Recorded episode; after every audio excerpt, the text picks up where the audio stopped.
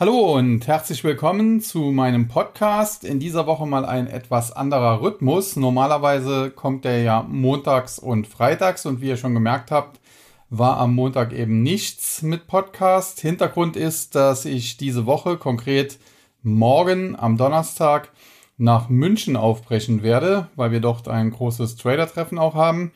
Ich werde dann von äh, Donnerstag bis Samstag in München sein und dann mich auf den Heimweg begeben, wobei ich am Samstag noch nach Bad Wörishofen fahre zu einem Community-Treffen von äh, Michael Borgmann, meinem Kollegen bei äh, Guidance. Und ja, von daher äh, fällt dann am Freitag auch der Podcast eben aus, genau wie am Montag. Und wir haben uns dann entschieden, dafür in der Mitte der Woche, also am heutigen Mittwoch, einen zu machen.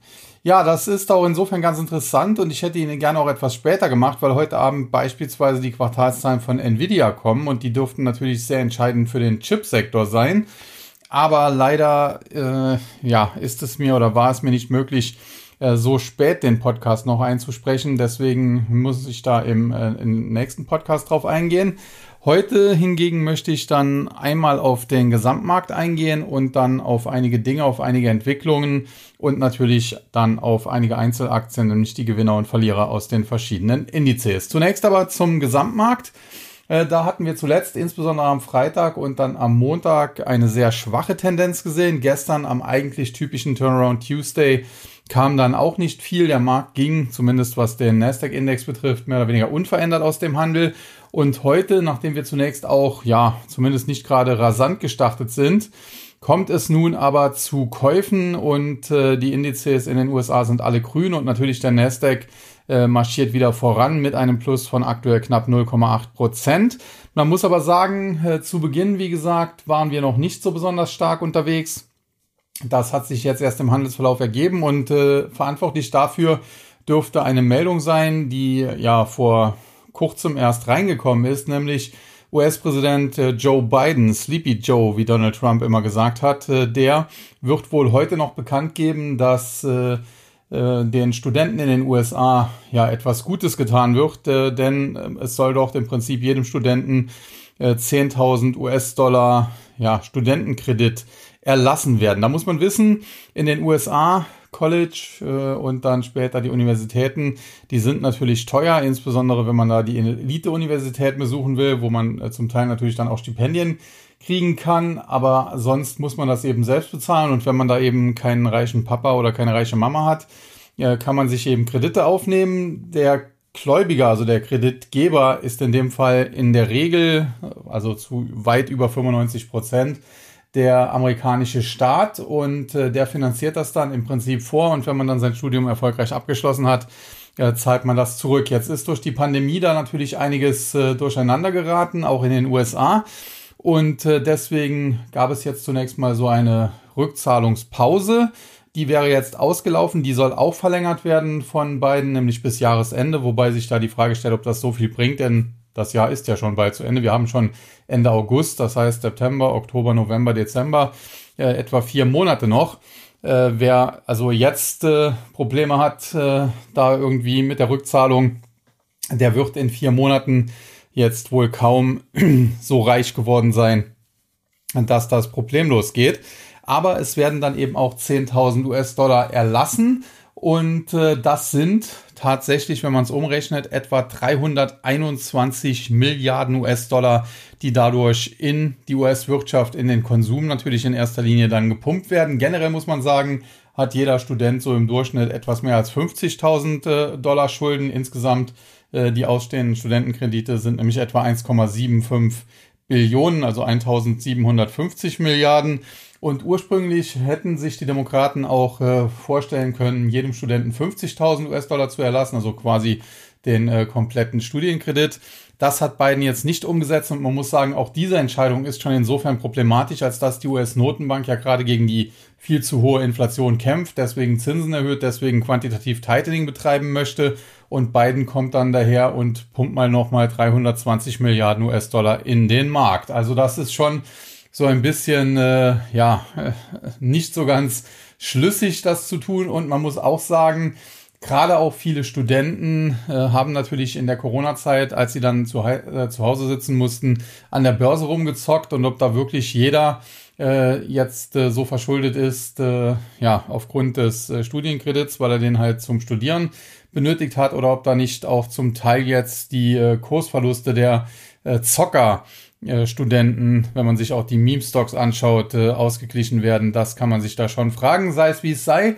Äh, die Entscheidung soll heute noch verkündet äh, werden und dementsprechend so gegen 16 Uhr, 16.15 Uhr machte dann Euro-US-Dollar. Da gab es einen Spike im Euro, der war schon auf dem Weg unter die 0,99er Marke und plötzlich war er dann wieder fast bei der Parität. Mittlerweile bröckelt das da schon ab. Am Aktienmarkt hält sich das Ganze etwas länger. Wie gesagt, die Nasdaq über 0,8 Prozent mittlerweile dann im Plus und äh, wieder Richtung 13.000 unterwegs, was den Nasdaq 100 angeht.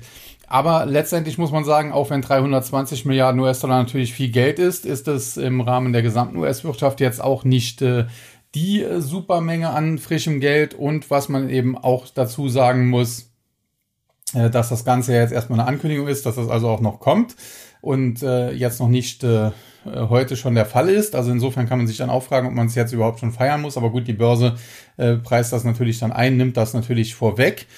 Äh, ja, das, äh, wie gesagt, hat heute sicherlich einen Einfluss auf den Markt und könnte den Markt tendenziell natürlich dann auch positiv noch in den nächsten Tagen äh, beeinflussen. Also insofern äh, muss man sich das Ganze genau anschauen, wenn da 320 Milliarden US-Dollar zusätzlich äh, bei den Studenten zur Verfügung stehen, wie sich das dann am Ende auswirken könnte oder eben dann auch wird. Ja, damit äh, möchte ich dann aber äh, weggehen von diesen politischen Themen. Kommt gerade eine Einmeldung rein, dass Apple heute die Einladung rausgeschickt hat äh, für sein äh, Event am 7. September. Da wird dann wohl das neue iPhone vorgestellt. Das könnte natürlich der Aktie von Apple dann heute auch nützen. Aber generell, worauf ich eigentlich hinaus wollte, äh, ist dann die Divergenz, die wir zuletzt auch wieder stark gesehen haben zwischen Anleihenmarkt und Aktienmarkt. Wenn man sich den Anleihenmarkt anschaut, dann sieht man die zweijährigen US-Zinsen, also auf zweijährige US-Staatsanleihen, gehen heute deutlich nach oben um vier Pips, etwas mehr als vier Pips in Richtung 3,38 Prozent. Die zehnjährigen US-Staatsanleihen liegen immer noch darunter, gehen aber in Richtung 3,11 Prozent. Äh, beides steigt also. Nach wie vor haben wir aber diese Sondersituation einer inversen äh, Zinskurve, sprich auf zehnjährige Staatsanleihen gibt es trotzdem weniger Zinsen als auf zweijährige, was äh, zuverlässig in der Vergangenheit immer eine Rezession angedeutet hat. Und wir haben noch etwas, was tendenziell für die Börse zumindest kurzfristig nicht positiv ist. Denn der Spread äh, zwischen beiden, der hat sich verengt. Und da muss man sagen, natürlich, äh, irgendwann muss das Ganze wieder normalisiert werden. Also die äh, Zinsen auf äh, zehnjährige Staatsanleihen müssen über die von den zweijährigen steigen. Aber in der Vergangenheit war es eben so, dass diese inverse Zinsstrukturkurve eine Rezession angezeigt hat und der, die Börse, der Aktienmarkt aber immer ein Tief ausgebildet hat. Und das waren meistens dann auch schon so, ja, sagen wir mal, kleine Crashs wenn das Ganze sich wieder normalisiert hat. Also das heißt, wenn dann die äh, langfristigen Zinsen wieder über die kurzfristigen gestiegen sind. Äh, prinzipiell ist das, wie gesagt, notwendig, äh, diese Normalisierung, aber wenn es dazu kommt, dann ist das kurzfristig für den Aktienmarkt meistens ein Problem. Und zuletzt muss man sagen, hat sich die Schere, äh, die ja zwischenzeitlich auf über ein halbes Prozent angestiegen war, also der, der größte, die größte Differenz da ja, seit dem Jahr 2000, glaube ich, oder 2001, äh, inzwischen ist die deutlich geschrumpft. Ich hatte es ja gerade eben schon gesagt, 3,38 äh, äh, zu 3,11. Das sind nur noch 27 äh, Basispunkte Unterschied. Es waren schon mal mehr als 50 und insofern ja, könnte es da tatsächlich dazu kommen, dass das bald der Fall sein wird, äh, dass äh, sich diese Zinsstrukturkurve wieder normalisiert und das wäre für den Aktienmarkt, wie gesagt, kurzfristig erst einmal schlecht. Auf lange Sicht geht es nicht anders, weil das Ganze wieder normalisiert werden muss. Ja, äh, dann noch ein kurzer Blick auf die FED-Bilanz, äh, der Balance Sheet. Und das ist auch ganz interessant, denn die Federal Reserve hatte ja gesagt, sie möchte ab Juni 47,5 Milliarden US-Dollar aus dem Markt herausziehen. Der Balance Sheet Rundown äh, sollte sogar bei 118,75 Milliarden liegen, sprich, äh, wenn man das seit Juni gemacht hätte, Juni, Juli, August, hätten wir jetzt drei Monate, hätte also die Bilanz mindestens mal um 142,5 Milliarden schrumpfen müssen, beziehungsweise wenn man es eigentlich voll durchgezogen hätte, um fast 400 Milliarden. Und tatsächlich, wenn man sich das anschaut, äh, ist die Fettbilanz aber bisher kaum geschrumpft. Also sie hat ein Hoch ausgebildet, das war glaube ich im März dieses Jahres bei 8,965 Milliarden, also war knapp 9, 9 Milliarden, ich sage immer Milliarden, Billionen äh, US-Dollar schwer die, die Fettbilanz und äh, man hat jetzt etwa das Ganze reduziert auf äh, 8.850 Milliarden, also so muss man es sagen. Ich hoffe, dass das äh, noch klar wird. Äh, das heißt, man hat äh, dem Markt effektiv jetzt in diesen vier Monaten, wenn man so will, 115 Milliarden Dollar entzogen. Und äh, ja, das ist natürlich weit weniger als angekündigt. Erklärt dann auch, warum es keinen so starken Liquiditätsentzug gab, dass die Börse eben dementsprechend stark nach unten hätte fallen müssen. Wobei man auf der anderen Seite auch wieder sagen kann, sie ist ja zwischenzeitlich stark nach unten gefallen. Also insbesondere der Nasdaq 100 ist von 16.700 auf 11.000 gefallen. Das waren mehr als 35 Prozent. Und äh, das hat der Index eben gemacht äh, in einer Zeit, in der quantitativ Tightening im Prinzip zwar angekündigt war, aber nicht so wirklich umgesetzt wurde. Und äh, da kann man sich natürlich schon fragen, erstens, äh, kann die Fed das in Zukunft überhaupt umsetzen? Äh, das müsste man eigentlich Stand heute mit einem Nein beantworten. Und wenn sie es denn doch tut, müsste der Markt dann nicht brutal wegcrashen. Und das ist so ein bisschen auch äh, die Gefahr. Aktuell muss man aber auch sagen, durch die aggressiven Zinserhöhungen, wir haben jetzt gerade zuletzt zwei große Zinsschritte gesehen von jeweils 75 Basispunkten, ja, hat man natürlich auch anderweitig schon äh, deutlich äh, gebremst und insofern hat man sich dann vielleicht beim Quantitativ Tightening erst einmal etwas zurückgehalten. Nur muss man am Ende halt auch fragen, äh, wenn die Federal Reserve irgendwas ankündigt, nämlich eben einen solchen Balance Sheet äh, Rundown und den dann eben nicht wirklich umsetzt, sondern im Prinzip nur, ja, nicht mal die Hälfte davon macht. Ist quasi nur ein Viertel davon gemacht worden oder so. Äh, ja, wie glaubwürdig ist die US-Notenbank dann noch? Und äh, jetzt steht natürlich auch Jackson Hole auf dem Programm und das war ja auch so ein bisschen der Trigger, warum es jetzt in den letzten Tagen ein bisschen schwieriger am Markt wurde. Einige haben da wohl Angst bekommen, dass sie den Aktienmarkt doch etwas zu weit nach oben getrieben haben und dann äh, Jay Powell vielleicht doch äh, hawkisch auftreten könnte. Deswegen gab es dann am Freitag und am Montag auch Kursverlust. Aber jetzt heute geht es eben wieder nach oben. Und prinzipiell hätte ich gesagt, ja, Paul wäre am Freitag wohl hawkisch aufgetreten, äh, wenn der Markt zuletzt nicht zurückgekommen wäre. Jetzt ist er aber zurückgekommen. Das könnte ihm dann die Möglichkeit eröffnen, doch eher neutral dort äh, sich zu geben. Äh, wenn es jetzt aber dann wieder nach oben schießt, äh, egal ob das jetzt äh, durch äh, Bidens Politik oder durch sonst irgendwas ist, dann ist das definitiv kontraproduktiv für das, was die Federal Reserve vorhat, nämlich durch eine Bremsung der Wirtschaft die Inflation unter Kontrolle zu bringen. Und dann könnte er eben doch wieder hawkisch auftreten. Also das muss man genau abwarten, genau abwägen. Und äh, ja, was ist eigentlich meine Erwartung? Nun, ich erwarte da eigentlich nicht viel. Ich denke, dass er relativ neutral auftreten wird. Die Frage ist halt, wie das vom Markt aufgefasst wird, weil nach der letzten äh, Notenbank-Sitzung, dem letzten Offenmarktausschuss, äh, Sitzung hat er sich ja eigentlich auch jetzt nicht besonders äh, dovisch gegeben. Zwar jetzt auch nicht hawkisch, aber eben auch nicht dovisch. Und das wurde dann so ausgelegt, naja, wenn er nicht hawkisch ist, dann ist das automatisch dovisch. Dabei wurde klar gesagt, äh, ein äh, weiterer unusual big rate hike, also eine weitere äh, unüblich große Zinsanhebung ist durchaus möglich. Also das heißt, er hat sich da alle Karten im Prinzip offen gelassen. Es, äh, er kann die Zinsen auch nochmal um 75 Basispunkte erhöhen oder vielleicht sogar um ein Prozent erhöhen. Äh, also er hat nicht äh, so etwas ausgeschlossen und dennoch wurde es halt, wie gesagt, äh, derart dovisch äh, ja, interpretiert von den Anlegern und äh, da darf man halt auch jetzt mal gespannt sein, wie das dann am Freitag werden wird. Ja, äh, an den Anleihmärkten, ich hatte es eben ja schon anhand der äh, Zinsen auf die US-Staatsanleihen so ein bisschen gesagt, aber man kann es natürlich auch anhand des äh, CME FedWatch Tool sehen.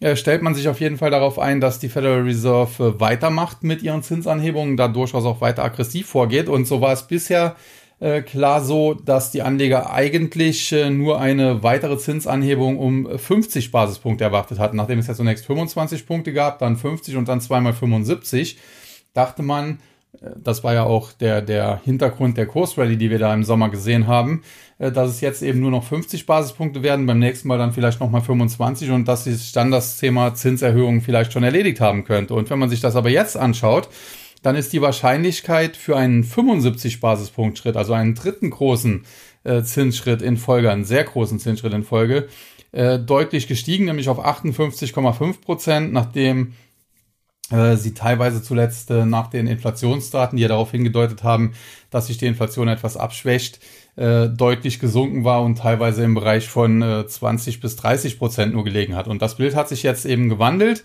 nachdem man noch vor zwei, drei Wochen halt dachte, okay, es gibt jetzt einen 50 Basispunkte Zinsschritt, das ist sehr sicher, wie gesagt, Wahrscheinlichkeiten 70, 80 Prozent. Ja, hat sich das Bild da gedreht und mittlerweile erwartet man eben in vier Wochen mit fast 60-prozentiger Wahrscheinlichkeit den dritten sehr großen Zinsschritt in Folge. Äh, die Frage ist halt aber auch nicht, äh, was auf diesem äh, Meeting alleine beschlossen sein wird, sondern was eben auch danach kommen wird. Und das ist natürlich jetzt auch so eine Frage. Da streiten sich derzeit auch viele Analysten. Morgan Stanley beispielsweise warnt davor, dass der Markt zu heiß gelaufen sei, dass es wieder nach unten gehen könnte. Und JP Morgan, ähnlicher Name, aber andere Bank, die sehen das ganz anders. Die sagen, okay, die Fed wird zwar im September nochmal einen ganz großen Zinsschritt machen, also den dritten 75 Basis-Zinsschritt in Folge. Aber damit sind sie dann auch fertig. Weitere Zinsschritte wird es dann erst einmal nicht geben. Man würde das weiter beobachten und äh, laut Meinung von JP Morgan wird sich die Inflation damit dann auch beruhigen und dementsprechend wird es am Ende auch gar keine weiteren Zinsschritte mehr geben. Äh, beziehungsweise nach oben keine mehr geben und dann im nächsten Jahr, und da hätten die Anleger, die ja darauf schon zuletzt spekuliert hatten, recht, äh, würde dann mit Zinssenkung wieder be begonnen. Ist also ein äh, sehr, sehr, ja, wie soll man es sagen, äh, diffuses Bild, was wir derzeit da sehen. Fakt ist aber auch, der Aktienmarkt interessiert sich eigentlich, wenn man so will, nicht so wirklich für die Wirtschaftsentwicklung. Man sieht es zum Teil auch an den Quartalszahlen ja, wenn man sich das anschaut, Palo Alto Network, gut, die hatten super Zahlen, die haben Prognosen angehoben, deswegen Kurssprung gerechtfertigt. Äh, wir haben auch Nordstrom, die äh, schlechte Quartalzahlen hatten, deswegen abgestraft werden. Aber wir hatten beispielsweise auch Macy's, die jetzt auch nicht berauschend berichtet haben. Also vielleicht nicht ganz so schlimm wie Nordstrom, aber durchaus in diese Richtung. Und äh, die Aktie konnte aber nach den Zahlen trotzdem erst einmal zulegen. Und äh, wenn man sich dann Zoom Video anschaut, die Aktie gestern im Prinzip ein Sechstel ihres Börsenwerts verloren. Über 16 Prozent ging es da nach unten. Heute geht es wieder ein bisschen nach oben. Äh, die Zahlen von äh, Zoom Video waren jetzt nicht berauschend gut. Also, dass es da nach unten geht, ist okay. Aber sie waren jetzt auch nicht so dramatisch schlecht, äh, dass man ein Sechstel des Börsenwertes äh, ausradieren hätte müssen. Also wenn man sich das anschaut, beim Umsatz lag man mehr oder weniger im Rahmen der Erwartungen, beim Gewinn sogar über den Erwartungen. Der Ausblick, den hat man gesenkt, ja, aber jetzt auch nicht dramatisch gesenkt. Man hat zudem einen guten Grund für die Senkung des Ausblicks angegeben, nämlich der starke Dollar. Und wenn man sich anschaut, vor ein paar Wochen hat Microsoft eine Gewinnwarnung rausgegeben aufgrund des starken Dollars. Und äh, die Aktie fiel dann und wurde intraday sofort wieder hochgekauft. Und bei Zoom Video hat man es eben nicht verziehen. Die Aktie wurde komplett rasiert. Und äh, ja, das ist einfach ein ganz diffuses Bild, wie eine Aktie auf da Quartalszahlen reagiert. Ob die nach oben geht, ob die nach unten geht, äh, je nachdem, ob die Nachrichten gut, schlecht sind oder was da vielleicht auch im Vorfeld erwartet wurde. Und äh, sowas habe ich ehrlich gesagt, ja, nicht nur lange nicht mehr gesehen, sondern ich glaube in der Intention auch noch nie äh, gesehen. Und äh, ja, auch eine solche Abkopplung äh, vom Anleihenmarkt und Aktienmarkt habe ich in, in, in dieser äh, Intensität, so heißt es vielleicht richtig das Wort, auch äh, ja lange nicht, beziehungsweise eigentlich noch nicht, äh, noch nie gesehen. Und man muss sagen, das ist auch tatsächlich, ohne dass ich jetzt zu bearish klingen will, ein Warnzeichen. Denn grundsätzlich gelten eigentlich die Anleger an den Anleihemärkten als besser informiert als die smarteren Jungs. Und äh, wenn der Aktienmarkt da diese Konjunktursorgen, die ja am Anleihemarkt äh, durchaus wohl vorhanden sind, so dermaßen komplett ignoriert, dann ist das natürlich äh, schon äh, durchaus kritisch. Ja, und was ist jetzt mein Szenario? Ja, gut, äh, es sagen ja viele, wir sind aktuell in einer technischen Rezession. Aus meiner Sicht, es gibt eine klare Definition, was eine Rezession sein soll, nämlich zwei Quartale negatives Wachstum. Jetzt muss man sagen, bisher hat man ja noch keine endgültigen Zahlen. Äh, das kann natürlich noch sein, dass da was revidiert wird und dass man deswegen dann am Ende doch nicht in einer Rezession ist. Aber nach den vorläufigen Zahlen wären wir aktuell in einer Rezession. Vielleicht ist das auch eine eher milde Rezession, wie das ja Elon Musk auch äh, zunächst mal gesagt hat oder viele andere auch gesagt haben. Aber der Anleihemarkt zeigt ja ganz klar, dass es in den nächsten 12 bis 18 Monaten eben nochmal zu einer Rezession kommen soll. Und das könnte dann eben der Fall sein. Und äh, dann hätten wir eine sogenannte Double-Dip-Rezession und das ist auch etwas, was an der Börse ungern gesehen wird. Äh, vor allen Dingen, wenn dann das zweite Dip, äh, also die zweite Rezession, eine schlimmere sein sollte. Also insofern Äh, ich bin kein Crash-Prophet, ich will es auch nicht werden. Ich bin auch kein guter Bär, auch das will ich äh, nicht langfristig werden und kann auch daher immer nur wieder betonen, ich bin auf lange Sicht, wenn man fünf, sechs, sieben Jahre in die Zukunft schaut, super bullig. Ich glaube, dass man, wenn man jetzt Aktien wie Zoom Video, wie PayPal und einige andere auch äh, günstig einsammelt und wirklich fünf, sechs, sieben Jahre Zeit hat, dass man da Verdoppler und Verdreifacher im Depot hat, wahrscheinlich en masse. Ich glaube auch, dass Katie Wood nochmal ein Comeback erleben wird. Nur kurzfristig äh, bin ich nach wie vor doch äh, sehr, sehr ja, äh, skeptisch. Äh, die Kursrally hatte ich ja angesagt, aber in der Intensität auch nicht erwartet. Und äh, das war am Schluss dann auch vielleicht ein Short Squeeze, muss man sagen.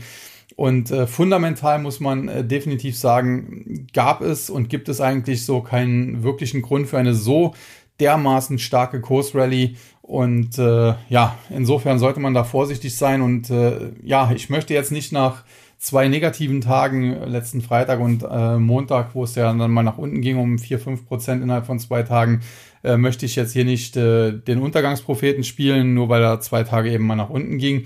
Das kann auch im stärksten Bullenmarkt mal vorkommen. Aber ähm, ich möchte halt schon darauf hinweisen, äh, dass es mittelfristig doch äh, starke Gefahren gibt und diese Kursrally fundamental eben nicht stark genug untermauert ist und ich halt äh, damit rechne, dass wir noch tiefere Kurse sehen. Ehe es dann, aber das ist eben auch meine klare Überzeugung, am Ende wieder deutlich besser werden wird. Ja, und damit bin ich dann äh, mit dem allgemeinen Teil durch und komme dann äh, zu den Indizes und den Gewinnern und Verlierern. Versuche das heute ein bisschen kürzer zu machen. Zunächst der DAX.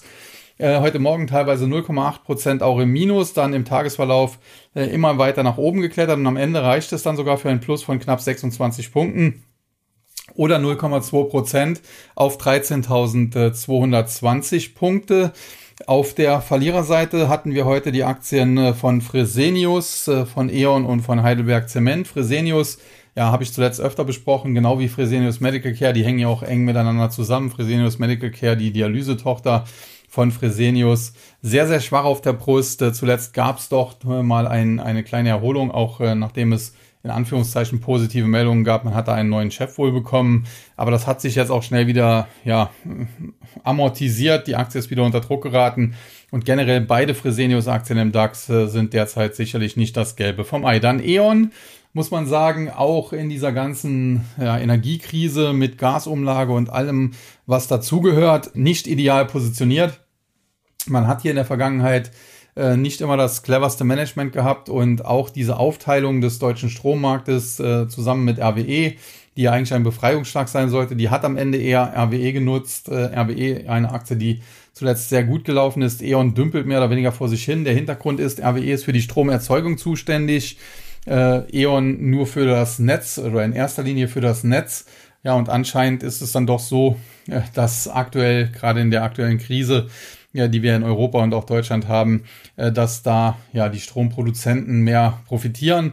Äh, man muss es ja oder man kann es ja auch daran sehen, äh, RWE hätte ein Anrecht auf einen Teil der Gasumlage und hat von sich aus zunächst mal darauf verzichtet äh, die zu nehmen. Also insofern sieht man, wie stark RWE derzeit aufgestellt ist und E.ON, ja, ist äh, im Vergleich dazu dann ein Trauerspiel. Aber in der Vergangenheit muss ich sagen, ich habe mich zwar grundsätzlich auch immer positiv zu E.ON geäußert. Die Aktie ist jetzt auch nicht gnadenlos mehr weggebrochen, also die hat sich mehr oder weniger unverändert gezeigt äh, aber es gab immerhin ansehnliche Dividenden. Aber ich habe eben auch immer wieder gesagt, äh, dass RWE für mich das bessere Unternehmen ist und das zeigt sich im Aktienkurs dann eben doch Ganz klar. Ja, und dann Heidelberg Zement, äh, natürlich auch äh, deutsche Industrie, äh, energieintensiv, beispielsweise wie auch BASF.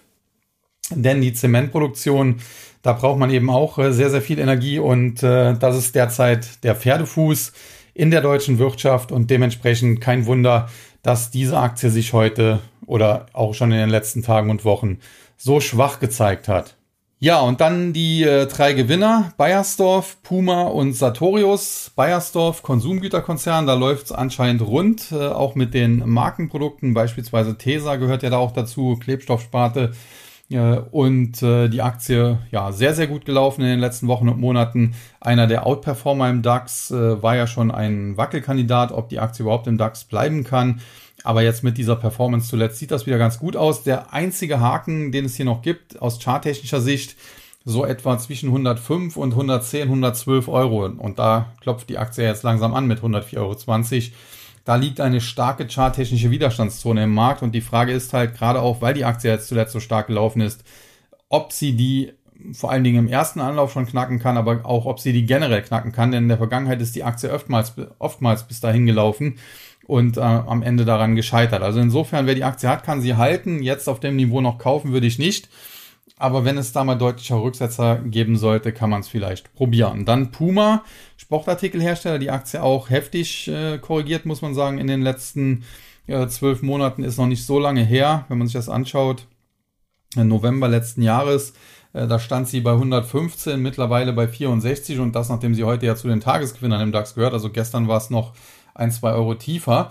Und äh, prinzipiell muss man sagen, die Aktie versucht seit Wochen, wenn man so will, oder vielleicht sogar schon seit Monaten, einen charttechnischen Boden auszubilden. So im Bereich 60 ist auch mal knapp unter die 60er Marke gefallen in Richtung 58 bis 59, aber so diesen Dreh, so 58 bis 60 Euro.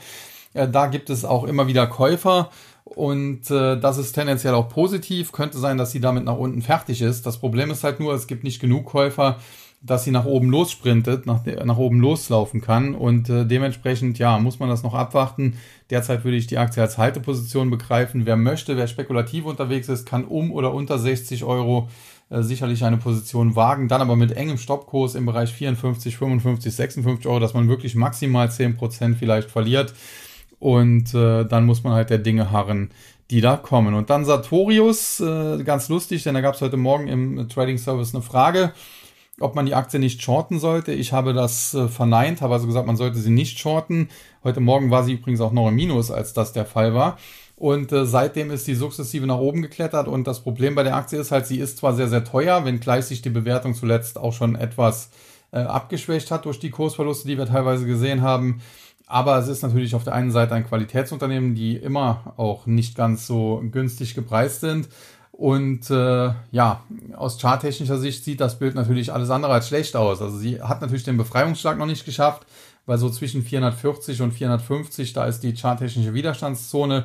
Da ist die Aktie jetzt mehr oder weniger eingedrungen. Sie müsste also noch ein bisschen Gas geben, über 450 nachhaltig steigen. Aber wenn das gelingen sollte, hätten wir eine Aktie mit einem Kaufsignal und das könnte sie durchaus in Richtung 540 bis 550 Euro, also fast 100 Euro nach oben treiben. Und insofern kann ich es dann nur nochmal sagen, auch der heutige Tagesverlauf bestätigt das. Die Aktie ist zwar teuer, aber hat eben auch Qualität. Und dementsprechend ist sie für mich eine äh, teure Aktie, die jetzt nicht unbedingt ein Short-Kandidat ist. Und äh, dementsprechend haben wir sie nicht geschortet. Äh, Anfragen, ob man sie nicht shorten sollte, habe ich negativ beschieden. Und wenn man sich den heutigen Tagesverlauf anschaut, dann war das sicherlich nicht äh, die falscheste Antwort. Dann weiter zum MDAX. Dort heute auch ein kleines Plus am Ende von 92,95 äh, Punkten, 0,36 Prozent. Immerhin die Marke von 26.000 wieder erobert. Auf der Verliererseite sahen wir die Aktien von Rheinmetall, von Fraport und von Aurubis. Äh, zu den Verlierern kurz. Rheinmetall war natürlich ein Gewinner dieser Zeitenwende, wie Olaf Scholz das genannt hat, äh, dass man jetzt 100 Milliarden in die Bundeswehr investieren möchte, denn Rheinmetall ist natürlich auch und in erster Linie vielleicht sogar ein Rüstungskonzern und wird natürlich davon äh, deutlich profitieren. Die Aktie hat dann auch einen Mega Run hingelegt und jetzt ist sie eben in der Korrektur. Jetzt haben sich die Bullen etwas beruhigt und jetzt muss man mal schauen, wie tief das Ganze letzten Endes dann wohl gehen wird. Dann Fraport. Da muss man sagen, äh, da dürften die heute vorgestellten Corona-Maßnahmen für den Herbst, an die ich mich, das kann ich hier ganz klar bekennen, nicht halten werde, äh, belasten, denn ich sehe gar nicht ein, dass ich äh, Maske tragen soll etc während das äh, Bundeskanzler und Minister beispielsweise nicht tun. Also das äh, können die sich mal in den Hut stecken. Ich hatte selbst Corona und äh, glaube auch nicht, dass ich nochmal groß mich infiziere, aber selbst wenn, dann dürfte mein Körper, nachdem er das ja einmal durchgemacht hat, damit klarkommen. Naja, sei es wie es sei, äh, was Fraport betrifft, äh, sind solche Maßnahmen, die da angekündigt in den Raum gestellt werden, natürlich kontraproduktiv äh, lasten natürlich darauf, denn wer will natürlich äh, ja durch die Gegend fliegen mit so einem Lappen im Gesicht und dementsprechend äh, ist das wahrscheinlich der Hintergrund, warum die Aktie heute relativ schwach ist. Und dann auch Rubis, Kupferkonzern, da muss man sagen, da lasten jetzt mittlerweile teilweise auch Konjunktursorgen drauf und das ist ohnehin etwas, was ich demnächst auch insbesondere an den US-Aktienmärkten erwarte. Es sei denn, die Fed würde tatsächlich jetzt äh, über Nacht sehr dovisch werden, denn äh, die Fed hat doch äh, mehrere Zinserhöhungen vorgenommen, wird ja im September definitiv noch eine vornehmen, ob es jetzt 50 oder 75 Basispunkte am Ende sind sei dahingestellt und damit hat sie natürlich dann die Zinsen massiv nach oben geschleust, auch wenn sie quantitativ Tightening nicht wirklich betrieben hat. Und äh, ja, das könnte früher oder später dazu führen, dass Anleger, die ja zuletzt die negativen Konjunkturdaten gefeiert haben, nach dem Motto, ja, wenn es nicht so gut läuft, dann geht die Inflation auch zurück. Und äh, das wurde ja durchaus auch so ein bisschen bestätigt. Aber das könnte sich dann drehen, dass man aufgrund der negativen Wirtschaftsdaten irgendwann Angst bekommt vor Deflation, dass die Fed also zu viel äh, schon gemacht hat oder machen könnte. Und das könnte natürlich dem Markt dann nochmal einen richtigen Schlag versetzen, denn äh, Deflation ist äh, grundsätzlich auch das Schlimmste, was passieren kann. Also mit Inflation kann man umgehen. Äh, die Börse in Caracas war jahrelang jedes Jahr die beste bei hohen Inflationsraten. Jetzt der türkische Index sieht auch nicht schlecht aus. Man muss das natürlich dann immer inflationsbereinigen, dann, dann sieht das wieder anders aus. Aber wenn es natürlich äh, Deflationsangst irgendwie geben sollte in den USA, dann könnte das natürlich äh, zum Problem werden. Und äh, das würde dann auch so eine Aktie wie Arubis natürlich sicherlich belasten, die zuletzt ja auch schon deutlich korrigiert hat, aber die, ja, ich will jetzt nicht sagen, noch weiteres Abwärtspotenzial hat, aber die durchaus auch noch weiter fallen kann, insbesondere dann, wenn die charttechnische Unterstützung so im Bereich 60 Euro erstmal aufgebrochen wird, dann kann es sehr schnell Richtung 50, Richtung 48 und vielleicht auch noch tiefer gehen. Ja, und die Gewinnerseite Carl Zeiss Meditech, Aixtron Encarvis, Carl Zeiss Meditech, auch eine Aktie, wo ich heute Morgen, glaube ich, nachgefragt wurde, hatte ich gesagt, äh, eigentlich eine schöne W-Formation, die aber jetzt so ein bisschen äh, langsam zerstört wird. Entscheidend ist äh, die Marke so im Bereich 120. Wenn die gehalten wird, kann es auch wieder nach oben gehen. Wenn sie gebrochen wird, dann sollte es Richtung 102, 105 etwa in den Dreh gehen und darunter wäre dann noch mehr nach unten möglich. Ja, heute Morgen war die Aktie noch schwach. Äh, der entsprechende User hat geschrieben, okay, er hält sie und setzt einen Stop-Loss knapp unter 120. Äh, wenn er das getan hat, herzlichen Glückwunsch, denn dann ist er immer noch drin und äh, kann jetzt feiern, dass die Aktie im Tagesverlauf sich ähnlich stark erholt hat ähm, ja, wie andere Titel und äh, dementsprechend jetzt schon bei knapp 131 notiert wird. Dann Aixtron, ja, LED-Maschinen wird so ein bisschen in den äh, Chip-Bereich auch immer reingesteckt und wir hatten zuletzt gute Zahlen bei der ehemaligen Cree, die jetzt Wolfspeed heißt. Die Aktie ist daraufhin durch die Decke geschossen. Auch das äh, hätte einer Extra natürlich helfen können. Generell muss man aber sagen, die Aktie ist lange, lange Zeit sehr, sehr gut gelaufen, hat ja noch im Juni neue Verlaufshochs gemacht, nicht Allzeithochs, die stammen aus neuer Marktzeiten wahrscheinlich, aber neue Verlaufshochs, neue Mehrjahreshochs. Dann ging es zwischenzeitlich mal stark abwärts, die Aktie hat sich wieder erholt, aber es hat dann auch so eine Art Doppeltop ausgebildet, äh, war jetzt zuletzt wieder auf dem Weg nach unten. Natürlich kann es jederzeit wieder zu Bounces kommen, aber generell wie gesagt, befindet sich die Aktie eher auf dem absteigenden Ast und äh, tendenziell sollte man wahrscheinlich hier eher Stärke shorten oder verkaufen als Schwäche zum Einstieg zu nutzen oder zum Nachkauf zu nutzen. Und dann Encarvis hatte ich auch schon mehrfach besprochen, ein cleveres Geschäftsmodell, weil man eben äh, Solar- und Windparks betreibt, also quasi Strom erzeugt mithilfe regenerativer Energien und der dann äh, verkauft äh, und ja, wenn man so will, ist man so eine Art regenerative Energien RWE. RWE selbst läuft schon gut. Äh, hier diese Aktie läuft eben auch gut. Cleveres Geschäftsmodell. Charttechnisch muss man sagen, die Aktie eigentlich ein Traum. Hat zuletzt schön auskorrigiert, auskonsolidiert. Ist dann charttechnisch über die entscheidende Marke so im Bereich 21,65, 21,70 nach oben ausgebrochen. Es ging dann auch gleich äh, deutlich nach oben bis auf knapp unter 24. Dann Rücksetzer genau auf den Ausbruchspunkt. Das äh, Tief lag so im Bereich von 22 Euro und jetzt äh, gibt sie Gas nach oben. Jetzt muss sie natürlich nur das äh, vorherige Hoch rausnehmen, da im Bereich von knapp 24, knapp unter 24. Und dann wäre der Weg eigentlich frei, vielleicht sogar Richtung 30. Und äh, fundamental würde die Aktie das durchaus hergeben. Also ich muss sagen, ich habe zwar selber keine Encarvis-Aktien im Depot, aber das wäre eine der wenigen, die mich derzeit tatsächlich auch interessieren könnten. Ja, dann weiter zum S-DAX, äh, 12.275,87, ein Plus von 40,80 Punkten oder 0,33 Prozent. Auf der Verliererseite hatten wir heute die Aktien von Instone Real Estate, von Seconomy und von Shop Apotheke. Instone Real Estate aus dem Immobiliensektor, da ging es zuletzt auch wild hin und her. Generell die kleinen äh, wird es aber definitiv treffen, wenn es hier zu einem Markteinbruch, zu einer Korrektur, zu einer Konsolidierung im Immobilienbereich kommt und den sehe ich definitiv auf uns zukommen und dementsprechend Instone oder aber auch andere kleinere Immobilienwerte würde ich derzeit nicht unbedingt anfassen. Seconomy hingegen, das ist ja im Prinzip äh, Media Saturn und äh, die haben schon seit langem Probleme. Das cleverste, was die in den letzten Jahren gemacht haben, war eigentlich damals die Kapitalerhöhung und äh, insbesondere, dass sie so ein bisschen Druck gemacht haben, dass auch äh, Freenet im Rahmen der Kapitalerhöhung eben Geld da reinpumpt. Ja, man muss sagen, generell, es läuft einfach nicht rund. Äh, alle Daten allgemein zeigen äh, ja, der Elektronikmarkt in Deutschland, äh, der läuft eben nicht äh, super rund. Generell natürlich die Wirtschaft nicht. Die Leute halten ihr Geld eher zusammen, auch aus Angst vor dem Winter, vor Strom- und Gaspreisen, die sich ja vervielfacht haben. Ja, und äh, auch die Zahlen, die eben Mediasaturn als Economy vorgelegt haben, äh, von vor zwei, drei Wochen, die waren nicht berauschend und äh, die Aktie ist daher, ja, mittlerweile kann man schon fast davon sprechen, im freien Fall. Alleine, ja, in diesem Jahr, wenn man sich das anschaut, Januar lag der Titel noch, äh, ja, Anfang Januar bei 4, mittlerweile sprechen wir über Kurse von 1,50, also mehr als halbiert. Äh, und es gibt gute Gründe dafür und generell kann der Abwärtstrend hier auch durchaus noch weitergehen. Also würde ich äh, definitiv nicht ins fallende Messer greifen, würde ich definitiv nicht einsteigen. Und dann Shop Apotheke Europe, das ist so eine Aktie, die ärgert mich ein bisschen. Auch da gab es Leute im Trading Service, die öfter danach gefragt haben. Prinzipiell war ich auch immer bearish für die Aktie, also das ist nicht das Problem, dass die Einschätzung hat am Ende gepasst. Äh, Problem war nur, die Aktie hat lange Zeit sich gewehrt, äh, hat immer wieder nach unten angetäuscht und dann doch nochmal einen Haken nach oben geschlagen und erst jetzt zuletzt gab es dann eben äh, den äh, charttechnischen Ausbruch nach unten, das klare Verkaufssignal, das dann eben auch mal wahrgenommen wurde, das dann getragen hat.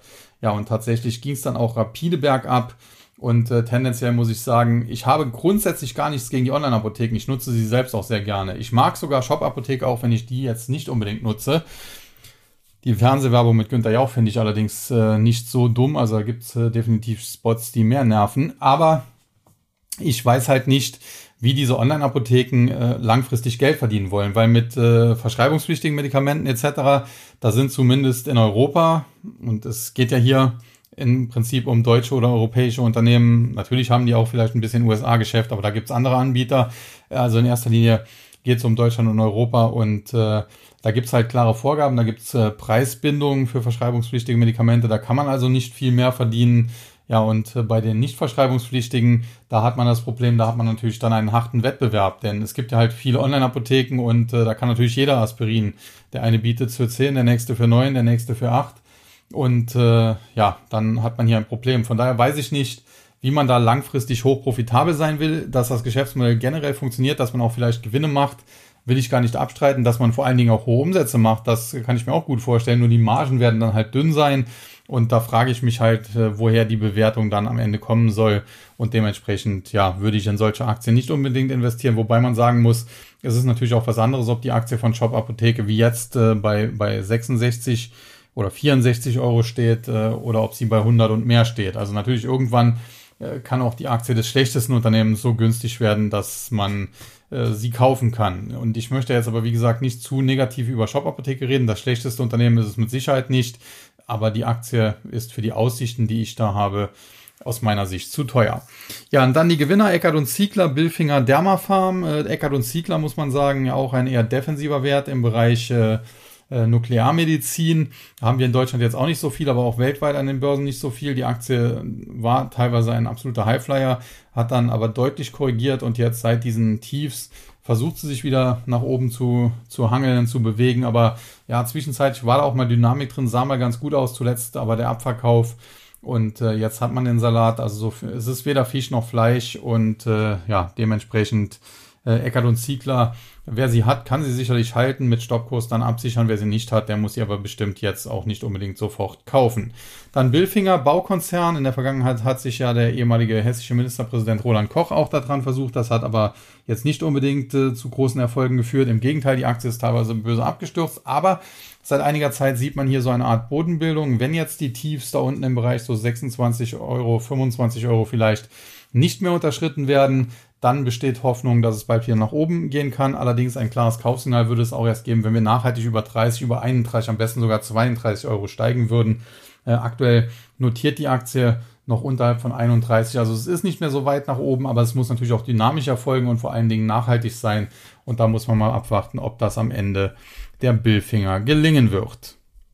Ja, und dann Dermafarm, ebenfalls eher defensiver Wert hat in der Vergangenheit teilweise von Corona auch so ein bisschen profitiert, weil man sich dort als Hersteller des Impfstoffs etc. positionieren konnte. Die Aktie war im Hype, ist mittlerweile deutlich zurückgekommen und äh, muss man sagen, ja, bin jetzt nicht der größte Fan von Dermafarm, aber wenn sie vielleicht noch ein Tick günstiger wird, äh, nochmal so Richtung 44, 45, dann kann man hier vielleicht auch einmal einen Fuß in die Tür stellen. Ja, dann der TechDAX, der uns noch fehlt. Und natürlich die zwei großen amerikanischen Indizes. Aber zunächst der TechDAX, heute ein Plus von gut 35 Punkten, 1,18 Prozent, 3035,15. Verliererseite SMA Solar, Telefonica Deutschland und United Internet. Muss man sagen, SMA Solar zuletzt mega Run gehabt, auch nochmal über die 50er Euro Marke ausgebrochen. Das war Kursziel 60, das wurde erreicht und jetzt ist sie auf dem absteigenden Ast. Ich glaube, hier ist die Rallye weitestgehend gelaufen. Dann Telefonica Deutschland eher defensiver Wert. Dividendenzahler ist natürlich immer eher gesucht, wenn der Markt nach unten geht. Das hat er heute zwar lange getan, aber aktuell befindet er sich wieder auf dem Weg nach oben. Dementsprechend äh, Telefonica Deutschland aktuell für die Anleger nicht unbedingt erste Wahl. Und dann United Internet, da gilt im Prinzip ähnliches wie für Telefonica Deutschland, denn man ist ja auch in einem ähnlichen Bereich unterwegs, so als Telekom-Konzern. Man könnte auch die Deutsche Telekom und andere noch in diesen Sektor packen und äh, die Kursverläufe die würden sich dann alle oder die ähneln sich dann eben alle sehr, sehr stark. Ja, und die drei Tagesgewinner, Carl Zeiss Meditech, Aixtron und Sartorius, haben wir schon im Zusammenhang mit anderen Indizes besprochen, so dass wir direkt zum amerikanischen Markt kommen können. Und da der Dow Jones mittlerweile mit einem Plus von doch 130 Punkten, 0,4 Prozent, 33.040 äh, etwa. Verliererseite, Walgreens Boot Alliance, Dow Inc. und 3M. Muss man sagen, 3M zuletzt auch böse abgestraft. Äh, ja, da lief auch nicht alles so wie sich das, äh, das Management und die Aktionäre eben vorgestellt hatten. Äh, die Aktie daraufhin etwas unter Druck gekommen und ist natürlich ein Mischkonzern. Insofern kommt er immer durch die Krisen einigermaßen durch, aber er kommt natürlich auch nie komplett ungeschoren davon und dementsprechend äh, ja eine Aktie, die man aktuell sicherlich auch nicht haben muss, die jetzt auch in den letzten Jahren nicht der ganz große Burner gewesen ist. Dann Dow Inc., äh, im Prinzip äh, Konkurrent zu BASF, einer, wenn nicht der weltgrößte Chemiekonzern, nachdem man damals Dupont de Nemours und äh, waren die anderen äh, Dow, Dow Chemical äh, zusammen fusioniert hat. Äh, und ja, wenn man sich das anschaut, äh, diese große Fusion war ja in, in dem Sinne auch eine Art Übernahme. Äh, ja, ist so gelaufen, wie das eben oftmals läuft, wie vielleicht auch Daimler und Chrysler, sprich, war eine Hochzeit im Himmel zunächst, aber so wirklich positiv hat es sich für die Aktionäre nicht bemerkbar gemacht. Übergeordnet ist die Aktie schwach. Äh, kurzfristig kann sie mal etwas zulegen, aber prinzipiell keine Aktie, die ich jetzt ganz oben auf meiner Favoritenliste unbedingt stehen hätte. Und dann Walgreens Boot Alliance, da sieht es ähnlich aus, prinzipiell fundamental äh, sind die sogar besser aufgestellt, aber irgendwie kriegen sie die PS nicht mehr auf die Straße. Schon seit im Prinzip drei, vier Jahren ein Trauerspiel und äh, ja, dabei bleibt es jetzt erstmal auch. Äh, dementsprechend eine Aktie, die die Welt derzeit sicherlich vielleicht auch nicht unbedingt braucht. Und dann die Gewinnerseite. Walt Disney, Boeing, Salesforce. Walt Disney vor kurzem mit sehr guten Quartalszahlen gekommen, hat die Aktie angefeuert. Die kann die Rallye auch weiter fortsetzen. Prinzipiell sieht das ganz gut aus. Problem ist nur so, ab 130 Dollar etwa wird's eng und mit aktuellen Kursen von 117 ist man da halt so weit jetzt auch nicht mehr weg. Aber ansonsten, wie gesagt, äh, Walt Disney sicherlich keine schlechte Aktie. Das haben auch die Zahlen gezeigt. Dann Boeing, äh, natürlich auch böse abgestürzt, muss man sagen. Quasi auch auf Ansage von mir damals. Inzwischen wieder im Steigflug begriffen, aber übergeordnet hat man eben immer noch einen Abwärtstrend, einen komplett intakten Abwärtstrend auch. Das Problem ist nämlich, dass die Aktie kurzfristig einmal so dermaßen tief auf Tauchstation gegangen ist, äh, ja, dass sie im Prinzip mit der Erholung zuletzt jetzt einfach nur wieder in den Abwärtstrend eingetaucht ist. Aber der ist natürlich damit nicht gebrochen. Dazu müssen sie aus dem Abwärtstrend ausbrechen. Solange das nicht der Fall ist, ist die Aktie übergeordnet schwach und die Probleme von Boeing nun ja, die sind ja mittlerweile auch schon bekannt, äh, dass da nicht immer alles so reibungslos äh, geklappt hat, wie sich das das Management oder auch insbesondere die Aktionäre wohl vorgestellt hätten. Ja, und dann Salesforce, da kommen, glaube ich, auch heute Abend Quartalszahlen. Prinzipiell sind da eigentlich gute Zahlen zu erwarten, zumal man im Bereich Business Software unterwegs ist. Ein generell interessanter Sektor und äh, zuletzt hat fast jedes Unternehmen, das in dem Bereich tätig ist, auch gute Zahlen gemeldet, selbst Oracle und so weiter. Nichtsdestotrotz, man muss die Zahlen natürlich abwarten. Kurzfristig gibt es eine Art Aufwärtstrend. Äh, der Boden scheint definitiv gefunden zu sein mit Kursen da im Bereich knapp unter 160. Aber nach oben muss man eben auch sagen, ist so im Bereich 190, 195 Dollar ein Deckel drauf. Und da darf man mal sehr gespannt sein, ob der im Zuge der Quartalszahlen heute Abend weggesprengt werden kann. Wenn ja, hätte die Aktie sofort weiteres Kurspotenzial. Ja, wenn nicht, äh, dann sieht es natürlich zappenduster aus. Ja, und dann der Nasdaq 100 noch abschließend. Hier hat natürlich jetzt mittlerweile ein Plus von immerhin noch 87 Punkten oder 0,68 Prozent. 12.969 Verlierer äh, im Nasdaq 100 heute die Aktien äh, von Microchip Technology, von Moderna und von Walgreens Boot Alliance. Microchip, Chipsektor halte ich generell für sehr, sehr hoch bewertet, für überteuert. Da wird noch einiges auf uns zukommen, wenn gleich man sagen muss, 2-4 Company, also 2 bis 4 oder 2 minus 4 schreiben die sich in römischen Zahlen, also 2 mal I minus und dann IV, hat heute eigentlich recht brauchbare Zahlen gemeldet. Also es gibt immer wieder auch Unternehmen, die recht brauchbare Zahlen melden. Die Aktie war daraufhin vorbörslich teilweise auch deutlich im Plus mit über 5%. Aktuell ist es nur noch ein halbes Prozent etwa, aber immerhin ist es noch ein Plus.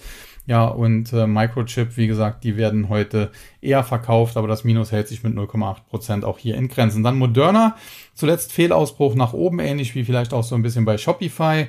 Äh, die Aktie hat es nicht geschafft. Äh, sie war über 185, hat damit eigentlich ein Kaufsignal generiert, aber das war eben nicht haltbar. Dann ging es anschließend auf Tauchstation und jetzt sieht's äh, grottenschlecht oder zappenduster oder wie auch immer man es nennen will aus würde ich derzeit ähnlich wie BioNTech nicht unbedingt mehr anfassen und Walgreens Boot Alliance, ja gut, die habe ich ja eben schon im Zuge des Dow Jones besprochen. Und dann die drei Tagesgewinner, JD.com, Pinduoduo und Illumina. Ja, JD.com, Pinduoduo, zwei chinesische Werte, auch Alibaba im Plus. Also heute ist China Day in den USA an den US-Börsen. Ja, die können alle zulegen, selbst eine Tencent Holding heute im Plus. Und generell muss man sagen, ich mag Alibaba, ich mag Pinduoduo, ich mag auch sehr JD.com, aber die beste dieser Aktien ist tatsächlich Tencent und die haben wir auch im äh, Trading Service, deswegen im Musterdepot erstmal eine kleine Position. Ist auch nicht gut angelaufen, war teilweise 10% im Minus. Mittlerweile hat sie da aber auch schon wieder einen Großteil dieser Verluste aufgeholt. Und wie gesagt, es ist erstmal nur eine Testposition gewesen, aber wenn ich mich für eine China-Aktie entscheiden müsste, dann wäre es definitiv Tencent, äh, gefolgt von Baidu und dann kommt Alibaba, Pinduoduo und so weiter, was es dann noch alles gibt. Aber ganz klar Tencent auf eins, Baidu auf zwei, ja und dann kommt der Rest. Und wie gesagt, heute Pinduoduo und JD.com, insbesondere JD.com nach guten Zahlen auf der Gewinnerliste. Ja, und damit der letzte Gewinner des Tages, den wir auch noch besprechen wollen, Illumina, hatte ja vor etwa einer Woche grottenschlechte Quartalszahlen, auch schwacher Ausblick. Die Aktie wurde verprügelt. Am nächsten Tag ging es dann nach oben, zuletzt ging es wieder nach unten. Heute geht es 7% hoch, schwankt also sehr, sehr stark. Generell muss man sagen, Illumina kurzfristig wird das auch weiter so gehen. Ist natürlich auch noch so eine Art Biotech, äh, wo ohnehin volatiler ist und spekulativer ist. Also das passt dann auch. Aber generell glaube ich halt, dass Illumina eigentlich ein sehr gutes Unternehmen ist und langfristig so im Bereich personalisierte Medizin seinen Weg gehen wird. Deswegen, ich würde natürlich jetzt nicht an einem Tag wie heute, wo es 7% und mehr hochgeht, äh, zugreifen. Aber tendenziell ist Illumina eine Aktie, die bei mir auch auf der Kaufliste steht.